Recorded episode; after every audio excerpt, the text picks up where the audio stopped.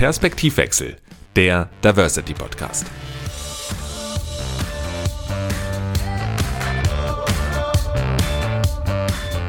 Also, hallo ihr Lieben und herzlich willkommen zu einer neuen Ausgabe von Perspektivwechsel, dem Diversity Podcast.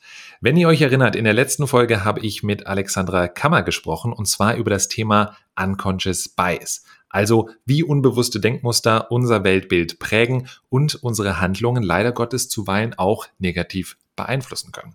Wer die Folge von euch verpasst hat, schaut gerne nochmal rein, hört rein, lohnt sich in jedem Fall. Und warum erzähle ich euch das? Nun, wir wollen heute genau auf dem Thema etwas aufbauen, denn wir alle, klar, sind natürlich nicht mit diesen unbewussten Vorurteilen und Denkmustern auf die Welt gekommen, sondern zunächst sind wir alle erstmal ein unbeschriebenes weißes Blatt, was letztlich natürlich aber über unserer unser soziokulturelles Umfeld, unsere Familie, Freunde, die Bildung, die wir genießen dürfen, geprägt wird und damit natürlich auch zu unseren Einstellungen gegenüber anderen Menschen und unseren Sichtweisen beiträgt. Die Frage ist doch jetzt also, wie können wir eigentlich möglichst früh dazu beitragen, unseren Kindern ein offenes Weltbild zu vermitteln? Und welche Rolle spielen dabei eventuell auch Spielzeuge, Bücher und Sprache? All das und mehr bespreche ich mit meinem heutigen Gast. Sie sensibilisiert und trainiert unter anderem Firmen zum Thema Diskriminierung, Alltagsrassismus und diskriminierender Sprache, ist Mutter eines wunderbaren Sohnes und betreibt einen Online-Shop für Diversity-Spielzeug und Bücher wie ihr Sohn sie aus ihrer rosa Bubble und ihrem Weltbild herausholte. Inwiefern und wann Sprache diskriminieren kann und warum Spielzeuge der Schlüssel zu mehr Vielfalt sein können, erfahrt ihr in dieser Folge. Deshalb bleibt dran, hier ist für euch die neue Dosis Perspektivwechsel. Hier ist mein heutiger Gast oder Stockmann.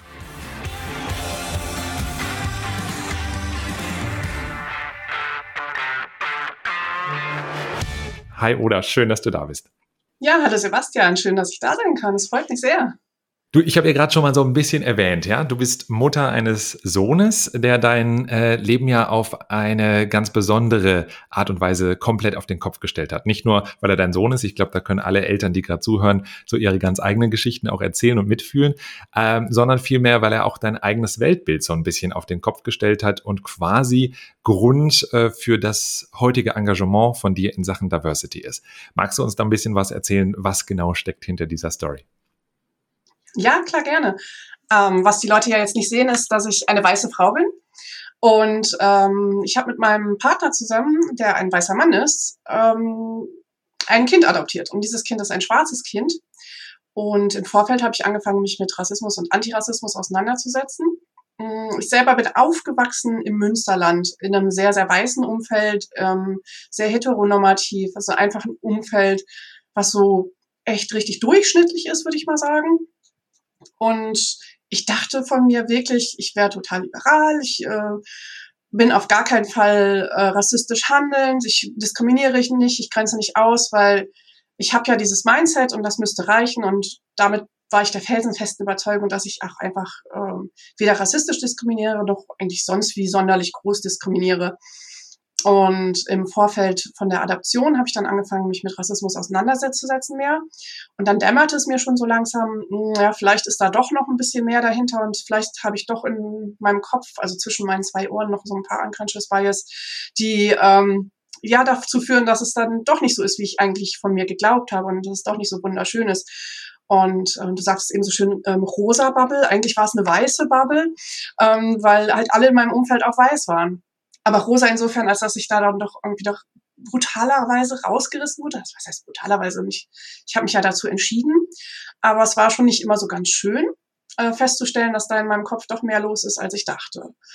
Und dann habe ich mich weitergebildet und immer weitergebildet und habe dann irgendwann gesagt so, ach, wenn wir jetzt das Kinderzimmer einrichten, irgendwann kam das Kind dann auch, dann wäre es doch ganz gut, wenn dieses Kind sich gesehen fühlt und ähm, ja Rollenvorbilder bekommt und ähm, dann bin ich auf die Suche gegangen und es ging ein, ein mühseliger äh, Streifzug durch die Facebook-Gruppen, um herauszufinden, was es denn überhaupt an Büchern gibt, die nicht äh, blonde, blauäugige Kinder darstellen, wo der Junge die Hauptrolle spielt, ähm, das jüngere von zwei Kindern ist, das Mädchen das ältere ist und die Eltern ein Mann und eine Frau sind, die verheiratet sind und am Stadtvorrand wohnen. Und ähm, da fing die Schwierigkeit an. Also es, es gab einfach gar nicht so viel. Und ich habe mich auf die Suche gemacht und mit ganz vielen Leuten geredet und ähm, von dem Ver Verband binationaler Familien mit vielen Leuten gesprochen. Und irgendwie war dann hinterher so der Tenor, ja, eigentlich müsste man mal einen Online-Shop gründen, damit das äh, leichter geht, damit man diese Sachen leichter bekommt. Ich habe aus England bestellt, ich habe aus den USA bestellt, ich habe aus Frankreich bestellt, aber das Allerwenigste tatsächlich aus Deutschland. Und ähm, es gab auch einfach gar nicht viel zu bekommen. Und so ist diese Idee entstanden, einen Online-Shop zu gründen. Und war auch gleich von Anfang an bin ich gefragt worden, ob ich nicht darüber sprechen kann, ob ich nicht Trainings und Beratungen geben kann. Und ähm, so bin ich dann nach der Elternzeit in genau diesen Bereich reingerutscht. Und jetzt sitzen wir hier. Ich wollte gerade sagen, und jetzt bist du hier. Wunderbar. Ja, spannende Story. Und gerade das, was du auch so mit den mit Büchern beschreibst, das äh, deckt sich mit einer jüngsten Erfahrung, die ich gemacht habe. Ich habe äh, vor kurzem für die Tochter eines Freundes versucht, ein Buch in der Buchhandlung zu kaufen. Äh, selbst ewig her, dass ich in der in der Kinderabteilung war und nach Büchern geschaut habe. Äh, ich erinnere mich aus meiner eigenen Kindheit noch, dass das sehr stereotyp auch immer aufgeteilt war in Jungs und Mädelsbereiche äh, und habe gedacht, naja, schaust du mal, vielleicht hat sich da was getan. Erschreckenderweise Nein. Also das hat sich nicht nur an der Farbgebung der Buchbände äh, in klassisch rosa, Rottöne für Mädchen und schwarz, blau, grün für Jungs, sondern auch bei dem Blick ähm, auf die Titel bemerkbar gemacht. Also Fußball, Detektive, Abenteuer, das ist alles für die Jungs vorbehalten und dann sowas wie Reiterhof, Prinzessinnen, Feen und sowas für die Mädels. Und ähm, wenn man ja auch, ich habe das dann mit, mit verschiedenen Personen aus, aus meinem Freundeskreis, äh, Bekanntenkreis auch thematisiert. Und wenn man Eltern damit auch oder Erwachsene damit konfrontiert, finde ich, gibt's so zwei, zwei Parteien oder ich habe zwei Parteien feststellen können. Die einen, die sagen, ja, ist wirklich fragwürdig, äh, muss sich was ändern. Und die anderen, die so ein bisschen sagen, na ja, Jungs und Mädchen sind ja nun mal so. Und äh, sie sind äh, unterschiedlich. Und ich weiß nicht, wie, wie bewertest du so eine Aussage? Also sind wirklich, sind Kinder wirklich von sich aus so, sage ich mal, oder weil wir es ihnen letztendlich auch vorleben, diese rosa Feenwelt und die blaue Fußballwelt? So eine schwierige Frage, wie ich finde, ähm, um sie zu beantworten. Das ist so ein bisschen so dieses, was ist Henne, was ist Ei? Also es gibt ähm, gezielt das Gender-Marketing, die ähm, Almut Schnering und Sascha Verlon, die von die Rosa-Hell-Blau-Falle ins Leben gerufen haben, also beziehungsweise das Buch geschrieben haben und dann auch einen Verein gegründet haben und ganz viele Trainings dazu gegeben haben. Die haben sich wirklich umfassend damit beschäftigt und ähm, ja, das ist so, dass das Gender-Marketing halt dazu führt, dass einfach die Konzerne mehr Geld machen. Denn wenn ich ein, ein Produkt mit einem rosa Glitzersternchen versehe und es einmal an ein Mädchen verkaufe, dann kann ich es noch ein zweites Mal verkaufen, wenn ich es mit einem blauen Auto versehe. Und ähm, dadurch ist es natürlich sehr, sehr weit vorwärts getrieben worden. Und die Realität ist aber dann gleichzeitig schon so, dass wenn du in den Kindergarten gehst und du irgendwem was hinhältst oder hingibst, dass, dass sich das dann schon aufteilt, dass die Kinder das dann halt schon wollen. Aber was ist Henne, was ist Ei?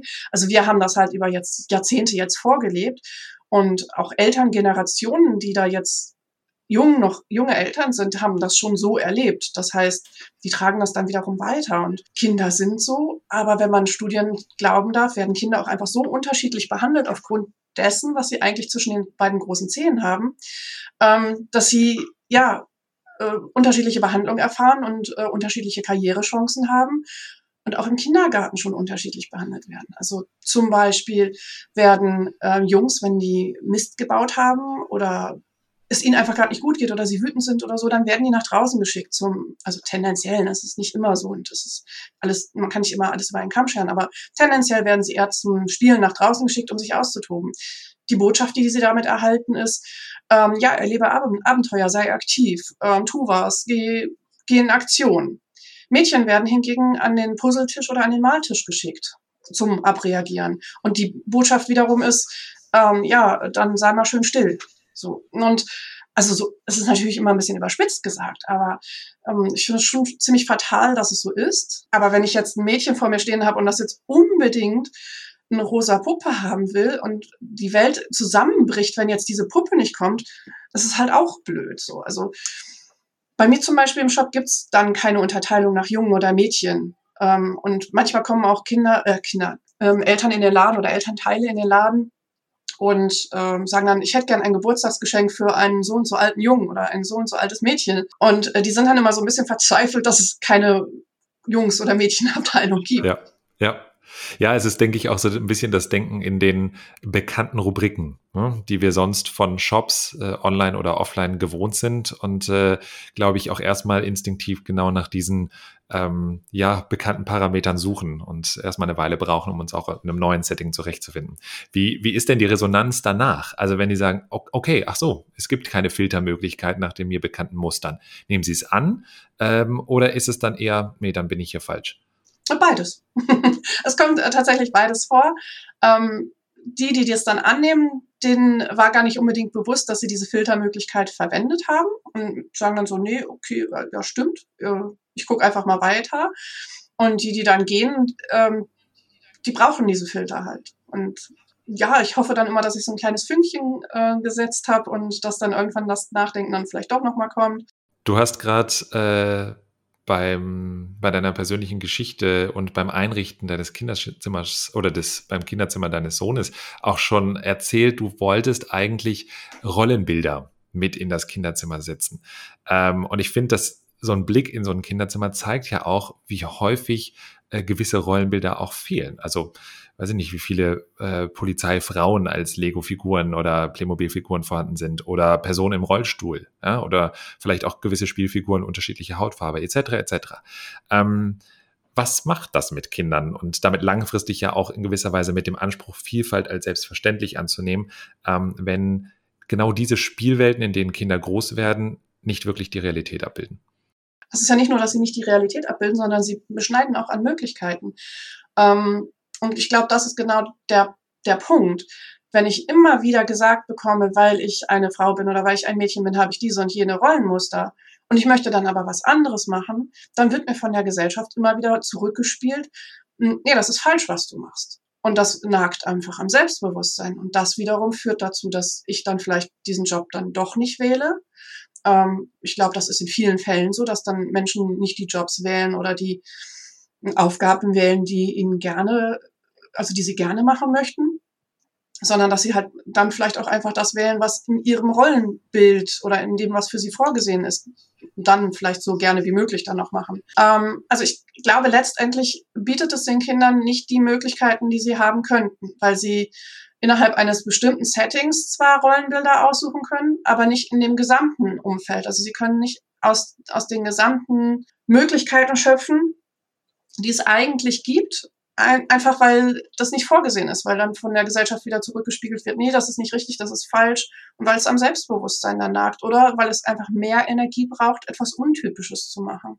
Ja, und genau aus dieser Motivation hast du nun ja auch unter anderem äh, deinen persönlichen Online-Shop ins Leben gerufen mit dem Ziel, mehr Vielfalt in die Kinderzimmer zu bringen. Äh, was kann ich mir da äh, vorstellen, äh, wenn ich mir das Sortiment jetzt mal anschaue? Welche Artikel können Eltern bei dir kaufen? Ja, das ist hauptsächlich für den ähm, Kleinkindbereich, also ähm, Kindergarten und ähm, bis Grundschulalter. Ein bisschen geht's nach oben hinaus, ein bisschen geht's auch in den Babybereich hinaus. Und ich habe auch äh, weiterführende Literatur für Erwachsene und auch ja, Freizeitliteratur für Erwachsene. Ähm, für den Kindergartenbereich würde ich mal sagen, hauptsächlich ist es so, dass ähm, Bilderbücher wahnsinnig viel ausmachen. Also, also sowohl am Umfang bei mir im Shop als auch äh, in, in der Welt der Kinder, weil das ist das Erste, was sie sehen oder was sie, was sie so gut aufgreifen können, weil Sprache hören sie zwar, aber das, was sie jetzt erstmal sehen, ist das, was sie als erstes verarbeiten können.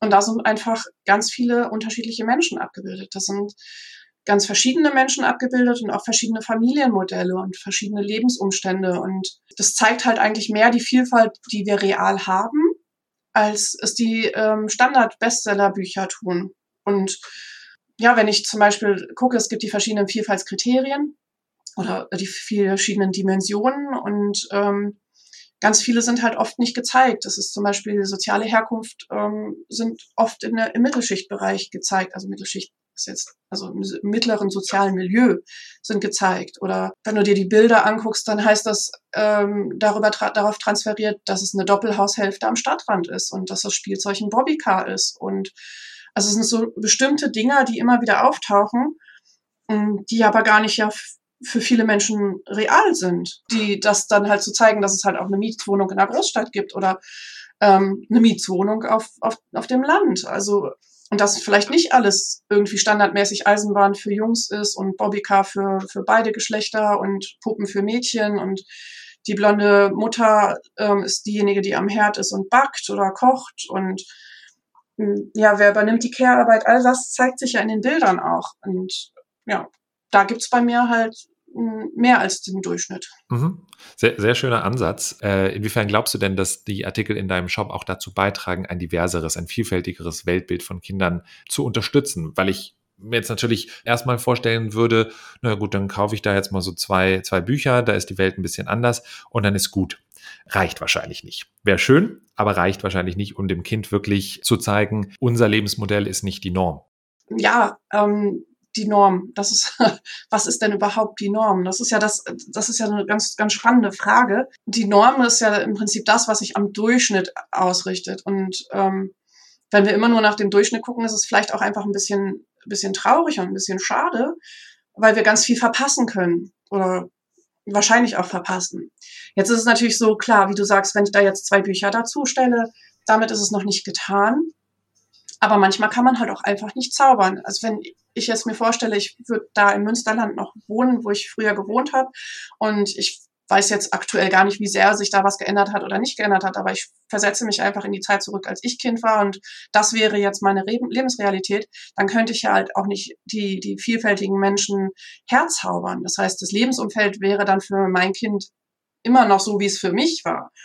Aber ich glaube ganz fest, dass wenn wir diese Bücher anbieten und davon möglichst viele anbieten und auch Spielwaren anbieten, wo schon viele gezeigt werden, und dass es dann einfach selbstverständlicher ist, wenn dann mal doch irgendwie Vielfalt äh, im Umfeld auftaucht. Also wenn, wenn dann halt doch mal ein Mensch mit einer Behinderung zu sehen ist oder ein schwarzes Kind oder ein queere Familienumfelder und Familiensituationen, wo Patchwork-Familien sind oder ähm, einzelne Elternteile, die erziehen.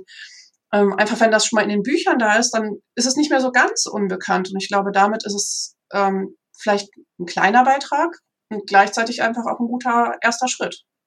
Absolut, ja. Das ist so ein Alter, ab dem man idealerweise damit anfängt? Oder sagt man, so, Kind auf der Welt und das erste Spielzeug eigentlich mit der Erstanschaffung beginnt es schon? Oder sollte man im besten Fall beginnen, vielleicht auch genau da seinen Beitrag für ein vielfältigeres Kinderzimmer zu leisten? Ich bin gar nicht ganz sicher, ob, und welche Studien da, es da gibt. Also ich, ich weiß, dass ähm, die Wahrnehmung der eigenen Hautfarbe und der eigenen ähm, Positionierung innerhalb der Gesellschaft ungefähr mit drei Jahren anfängt, sich ähm, zu manifestieren. Ich hätte einfach die Theorie, man kann gar nicht früh genug anfangen. Und ich ähm, wüsste jetzt auch gar nicht, wo das Problem wäre. Also mh, hm, warum sollte man es nicht einfach machen? Es ist, ähm, ich finde immer, es schadet ja nicht nett zu sein. Also, es schadet auch nicht vielfältig zu sein oder vielfältig, Vielfalt mitzudenken. Ähm, definitiv ab dem Alter von drei Jahren. Also so, das kann ich sicher sagen. Was, was ist denn der meistverkaufte Artikel bei dir oder variiert der? Ähm, variiert ein bisschen nach Jahreszeit, ähm, aber der, ich glaube, der allermeistverkaufte Artikel ist Hautfarbenstifte. Ja, spannend. Ich würde gerne noch mal auf das Thema Bücher, Sprache und Literatur eingehen, weil ich glaube, viele Eltern sind mit so Literaturklassikern äh, auch aufgewachsen, beziehungsweise ich bin es als Kind, äh, Pippi Langstrumpf, Mark Twain, Jim Knopf etc. und möchten vielleicht auch gerade in der eigenen Erziehung genau diese Kindheitshelden zum Teil nun auch wieder äh, bei ihren eigenen Kindern zurück zum Leben erwecken. Und auf der anderen Seite stehen ja gerade diese Bücher wie Pippi Langstrumpf oder Jim Knopf, zum Beispiel wegen der Verwendung des N-Wortes in der Kritik, werden sogar umgeschrieben oder obwohl sie nun mal in einem ganz anderen historischen Kontext ja auch verfasst wurden. Würdest du sagen, solche Werke sind also prinzipiell jetzt absolut tabu und zu meiden oder gehören sie eigentlich trotzdem in den gut gepflegten äh, Kinderbücherschrank? Jetzt muss ich so ein bisschen die Hosen runterlassen. Ne? Das ist echt so eine schwierige Sache, finde ich ich, ich denke immer so, warum sollten wir nicht auch einfach versuchen, wenn wir es jetzt wissen, wissen, dass es nicht so ganz günstig ist, ähm, warum sollten wir nicht versuchen, es besser zu machen? Ich selber habe Pipi Langstrumpf auch super geliebt und ich habe die auch gefeiert und ich kann total verstehen, warum das Herz da so dran hängt. Es ist äh, großartig geschrieben, es ist eine spannende Geschichte, es ist für Kinder ähm, wirklich so, dass, dass man da reingezogen wird in diese Geschichte und dann ist aber die Frage, ja, kann es nicht auch sein, dass es äh, mittlerweile auch moderne Literatur gibt, die äh, diese rassistischen Stereotype nicht mehr abbildet, die das genauso gut kann? Und ich glaube, es ist schon durchaus wert, danach zu suchen. Hm, man liest ja auch nicht mehr immer so Effi Briest zum Beispiel noch mit völliger Begeisterung, was ja auch ein Kind ihrer Zeit war sozusagen.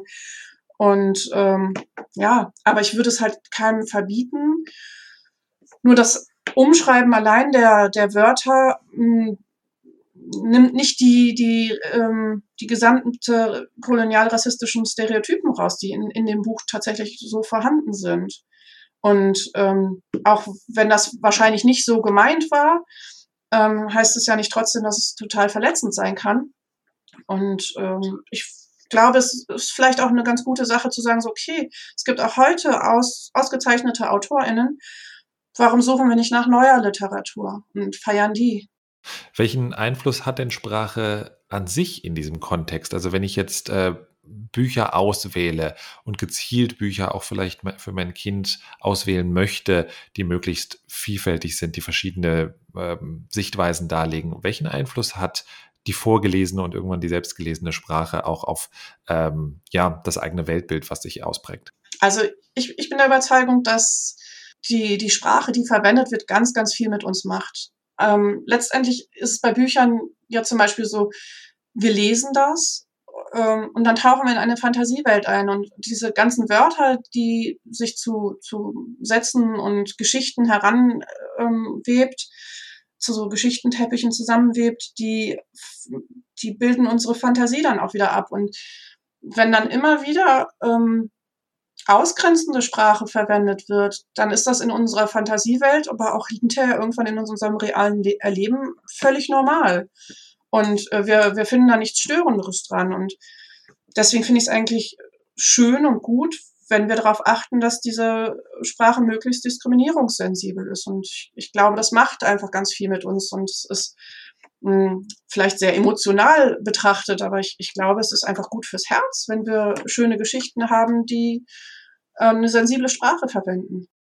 Wenn ich jetzt als äh, Papa oder als Mama sage, ja, wunderbar, ich würde gerne äh, so ein bisschen die Literatur meines Kindes bunter gestalten. Woran äh, würdest du sagen, erkenne ich, ob ein Buch ja divers geschrieben ist oder gestaltet ist? Es gibt einfach so ein paar Leitfragen. Also es ist, man kann es nicht immer allgemein sagen und ich, ich befürchte auch fast, dass, dass manche Bücher, die es zu gut meinen und an zu vielen Stellen total sensibel sind, dass die möglicherweise auch langweilig sein könnten. Aber so Leitfragen sind zum Beispiel, ähm, wer hat das geschrieben? Ähm, aus welcher Perspektive ist das geschrieben? Wer ist die Hauptperson in, in der Geschichte? Und warum ist sie die Hauptperson? Und ähm, welche Ebenen werden damit berücksichtigt? Wie, wie wird das Umfeld dieser Hauptperson gezeigt? Und ähm, wenn es dann wieder der weiße blonde Junge ist, dann könnte man die Theorie haben, dass es vielleicht nicht so ein vielfältiges Buch ist. Ähm, zum Beispiel ist so, wenn, wenn ich angucke, was ist die Handlung der Geschichte? Wenn ein geflüchtetes Kind zu uns kommt und es muss erstmal die Sprache lernen und es muss sich erstmal anpassen und ähm, die Kinder aus der Schulklasse helfen dem Kind Deutsch zu lernen, dann ist das eine ganz andere Perspektive, als wenn dieses Kind ähm, seinen Hasen verloren hat, weil der weggehoppelt ist. Und ähm, alle Kinder helfen, den Hasen zu suchen. Und es ist aber einfach überhaupt gar nicht wichtig, ob und wie gut der dieses Kind Deutsch spricht, sondern viel wichtiger ist die spannende Geschichte um den Hasen herum. Ähm, dann ist das einfach eine ganz andere Sichtweise auf dieses Kind. Also das heißt immer, welchen Ausschnitt ähm, zeigen wir mit der Geschichte, die wir erzählen? Und wen zeigen wir in welcher Form. Heißt aber im Umkehrschluss, es muss jetzt nicht automatisch auch jedes Kinderbuch immer gleich alle Kulturen und Persönlichkeiten enthalten. Oder ist das, würdest du sagen, der heutige Anspruch? Ich glaube nicht, dass das sein muss. Also, aber ich glaube schon, dass es sein muss, dass wir ein paar mehr Bücher haben, die ein paar mehr Kulturen zeigen, als wir es bisher haben. Es ist, wir, wir starten ja auch von einem gewissen Punkt aus. Wir starten an einem Punkt, von dem ich sagen würde, mh, hm, da ist noch ganz schön viel Luft nach oben. Und ich glaube einfach jeder Schritt in die Richtung, dass wir das verändern und dass wir das vielfältiger gestalten, ist ein guter Schritt. Andererseits wäre es vielleicht auch ein bisschen hm, vermessen, wenn ich als weiße Person jetzt über schwarze Lebensrealitäten schreibe, weil ich das ähm, egal wie gut ich recherchiere, vielleicht einfach nicht so gut nachvollziehen kann. Und ähm, vielleicht ist das dann keine gute Idee, dass ich das machen würde. Also wer schreibt über wen mit welcher Intention? Das ist einfach immer eine sehr wichtige Frage. Ähm, trotzdem ist es so, dass die Bestsellerlisten voll sind von ähm, weißen Hauptcharakteren, die ähm, keine Behinderung haben und die in einer Durchschnittsfamilie wohnen. Das bringt mich auch zu der nächsten Frage. Wonach wählst du deine Produkte aus, die bei dir in den Online-Shop dürfen? die bei mir in den Online-Shop dürfen. Das ist auch so ein bisschen so eine Entwicklung. Am Anfang war ich echt erstmal total froh, wenn ich überhaupt was gefunden habe. Mittlerweile bin ich wesentlich kritischer. Ähm, ich kann es mir auch erlauben, weil es einfach mittlerweile viel mehr gute Produkte gibt. Ähm, es ist so, ist die Frage, wie sind die Personen dann auch dargestellt? Also es ist im Prinzip die ähnlichen Leitfragen. Ähm, wer ist wie in welcher Form dargestellt und warum? Und ähm, bei den Bildern achte ich dann darauf, dass nicht möglichst nicht Stereotype dargestellt werden und dass zum Beispiel möglichst nicht ähm, nur das rosa Glitzerfee-Kostüm getragen wird bei den Mädchen. Ähm, ich achte darauf, dass die Sprache möglichst diskriminierungssensibel ist. Und manchmal ist es so, ähm, dass ich gar nicht alles auf einmal bekommen kann, was ich möchte. Also manchmal ist ein, einfach ein Produkt dabei, wo ich sage, so, okay, das ist auf diesem Bereich nicht so geglückt, aber in diesem Bereich dafür ganz wunderbar. Und es ist ein Anfang. Das heißt, manchmal sind also Produkte dabei, die in der einen Ebene noch ein bisschen diskriminieren oder ausgrenzen oder nicht ganz geglückt sind, während sie aber immerhin für einen Teil von Menschen schon mal ein Fortschritt sind. Und ähm, dann nehme ich es halt mit auf. Wenn, wenn da irgendwie so Schwachstellen drin sind, die mir auffallen, dann äh, schreibe ich das tatsächlich dazu. Also ich schreibe ähm, Diversitätskriterien dazu. Ich schreibe dazu, äh, ist, die und die Personen sind gezeigt und ähm, das und das ist gut gemacht. Und manchmal schreibe ich halt auch dazu, wenn was nicht so gut gemacht ist. Also zum Beispiel ist äh, ich ein ganz wunderbares Buch über Familienkonstellationen. Aber auf einer der Seiten ähm, sind Kinder verkleidet und eins ist als I verkleidet, also als ähm, First Nations. Ähm, und dann schreibe ich auch dazu, ja, die Abbildung ist nicht gut an der Stelle. Aber ansonsten ist das Buch gut, weil es einfach mal mehr Familien zeigt und mehr Lebensrealitäten zeigt. Und ja, so ein bisschen ist es noch manchmal die Suche nach der Nadel im Heuhaufen und manchmal schreibe ich dann auch darunter, in diesem Buch bin ich einfach rundum glücklich. das ist dann einfach ein schönes Buch. also bekommen deine KundInnen quasi oder Quality Approved ähm, ähm, Spielzeug bei dir. Ja. So gut ich das noch leisten kann, ja. ja. Manchmal ähm, schaffe ich nicht mehr alles zu lesen. Ähm, aber es gibt auch ganz, ganz tolle BloggerInnen, die dann auch schon tolle Rezensionen geschrieben haben, die ich dann wiederum kenne, wo ich weiß, okay, wenn die sich auseinandergesetzt haben mit diesem Buch, dann kann ich das auch äh, fast ungesehen nehmen. Also die Szene entwickelt sich weiter. Ja, Gott sei Dank. Gott sei Dank tut sie das. Ähm, würdest du sagen, das ist wirklich immer noch eine kleine Szene, eine kleine Community, die sich damit äh, beschäftigt ähm, oder auch mit Blick gerade auf die Big Player, also wenn ich jetzt ins große Kaufhaus gehe, hat sich da auch schon etwas verändert? Verändert sich da etwas in Richtung Diversität oder verharren die noch in, wie du es vorhin so schön gesagt hast, in der klassischen äh, blau-rosa äh, Welt, weil sie einfach sich besser verkauft? Hm, nee, das, da verändert sich schon ein bisschen was. Ähm, es ist immer noch extrem stark zahlengesteuert und ähm, hm, das Vertrauen darin, dass sich auch solche Produkte durchsetzen könnten, ist noch nicht so groß. Und auch wenn ich mir die Bestsellerlisten angucke bei den Büchern, ist es immer noch so, dass, dass eher der Durchschnitt abgebildet ist. Aber ich, wenn ich zum Beispiel dieses große Internetwarenhaus mir anschaue, hat das seine Algorithmen schon extrem angepasst. Dieses andere Kunden kauften auch. Ähm, das geht schon sehr dahin. auch die äh, verwendeten Schlagwörter, mit denen die Suchen befüllt werden, werden auch dort angepasst. Und auch in den Warenhäusern gibt es jetzt schon mehr. Aber ich würde jetzt nicht sagen, dass es schon so weit ist, dass ein Standardwarenhaus nicht eine Mädchen- und eine Jungenabteilung hätte. Das wäre nämlich jetzt auch so meine schließende Frage. Ähm, zum einen erstmal, oder zwei Fragen habe ich noch. Punkto eins, ähm, um da anzuknüpfen, was wäre so dein Wunsch? Wie sieht deine ideale Spielwarenabteilung der Zukunft aus?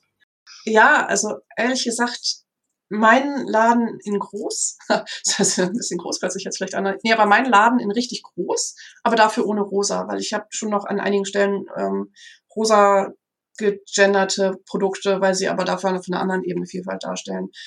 Ähm, aber vor allen Dingen ohne die Kategorisierung. Also quasi, man kann reinkommen und einfach Spielwaren aussuchen. Ohne ob jetzt Junge oder Mädchen, ohne ob schwarz oder behinderter Mensch oder ähm, was auch immer.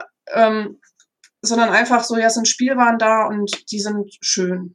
So, ich mag auch einfach schöne Sachen. Das ist auch so, ich, gibt so manche Sachen, die würde ich einfach sowieso rausschmeißen aus, aus der Welt. Wenn sie dann auch noch Fairtrade sind und ökologisch nachhaltig, ähm, ich glaube, dann ist mein Traum erfüllt.